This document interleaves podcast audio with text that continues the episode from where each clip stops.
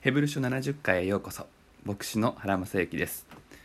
ヘブル書はアポロと思われるユダヤ人の著者が同じく旧約聖書に馴染み深い人たちに向けて旧約聖書とイエス・キリストとの関係を説明しこの終わりの時代旧約聖書をどう読めばいいかを手ほどきするものです。とはいうものの話の展開の仕方は2000年前の時代に通用するやり方なので私たちにはついていくのが難しいことは確かです。2節から3節で巫女について賛美がされましたが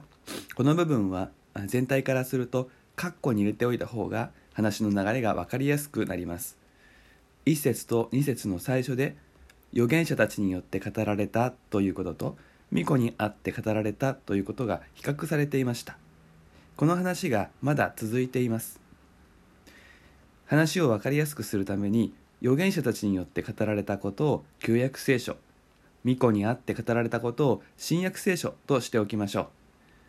この2つの関係は並列でも書き換えでもなく上下関係だと最初の回でお話をしました。旧約聖書を下敷きにしてキリストの出来事が語られているのだということです。ヘブル書の著者はそのことを4節から巫女と見つかいの比較という話で旧約聖書を使って説明します。なぜ急に見つかりの話が出てくるのか私たちは疑問に思います。ヘブル書の最初の謎だと言ってもいいでしょう。でも当時の人たちにはそうではありません。謎ではなく当たり前の展開です。疑問に思いません。それはなぜか。預言者たちによって語られたことは見つかりを仲介にしていると一般的に考えられていたからです。これがこの部分を読み解くときに私たちが知らなくてはいけないことです。見つかいという言葉にはもともと使わされたものという意味があります。神様から使わされたもので話をすることができるものは皆見つかいという大きなくくりの中に入ります。私たちは見つかいというといわゆる天使のイメージで考えることが普通でしょう。それは間違いではないのですがもっと広い意味があります。この広い意味で使われる時モーセも見つかいですし預言者たちも見つかいだということになります。そしてそういう流れの中でいわゆる天使と聖書を書いた預言者たちは特別なつながりがある存在だとみなされるようになっていました。天使的な見つかいが神様のことを人間の見つかいである預言者に伝えて預言者が語るそういう理解がされるようになったわけです。実際にどういうふうに神様が預言者に語られたのかということはここでは問題ではありません。人々はそういうふうに考えるのが当たり前だったということです。だから巫女にあって語られたという新約聖書の話と比較されるのは見つかりによって語られた旧約聖書の話。そういう関係になるわけです。これでどうしてヘブル書の最初で見つかりの話が出てくるのかその謎は解けたと思います。次の謎は巫女が受け継いだ皆と見つかりたちの名という部分で名前ですね。これも今の時代には意味不明でしょう。しかし名前を与えるとか名前を受け継ぐということはその存在の意味や働き機能を与えられることです。巫女が何者なのかを定義する言葉それが皆であり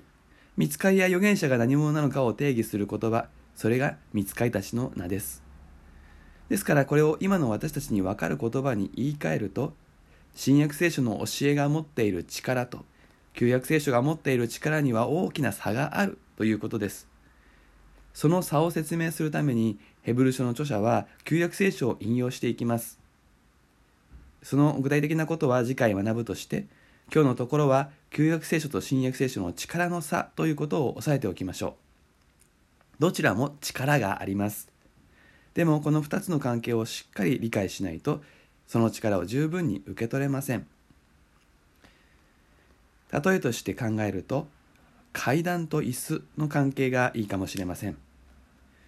旧約聖書が持っている力は階段です。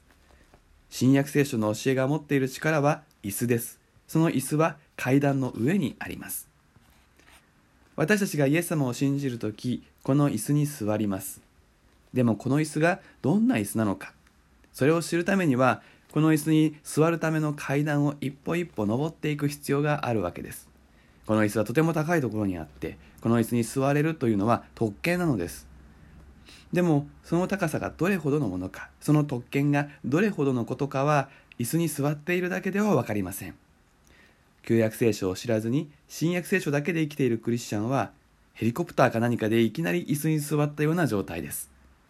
苦労もありませんがありがたみもあまりない。一方で階段の途中で休んでしまうのももったいないことです。勝手に階段の途中に腰掛けてそこを到達地点にしてしまうのは残念な話です。椅子にたどり着くことが目的なのに途中で自分で設定したゴールで満足してしまうということになりかねません。ヘブル書の著者が向き合っていた人たちは一度椅子に座ったわけですけれどもそこから離れて階段に降りてそこに座り直そうとしていたそういう人たちでした。そこで階段と椅子どっちも大事だけれど椅子に座れるようになったのだからちゃんと座っていなさい。自分たちの座っている椅子がどれだけ素晴らしいものかを階段を見つめて確認しなさい。著者はそう呼びかけているのです。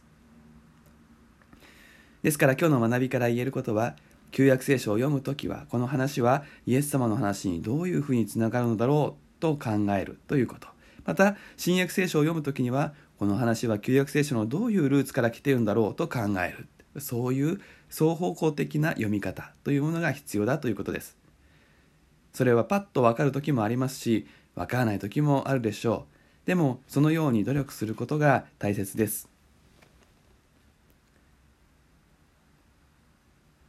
第3回目は以上です。それではまた次回お会いしましょう。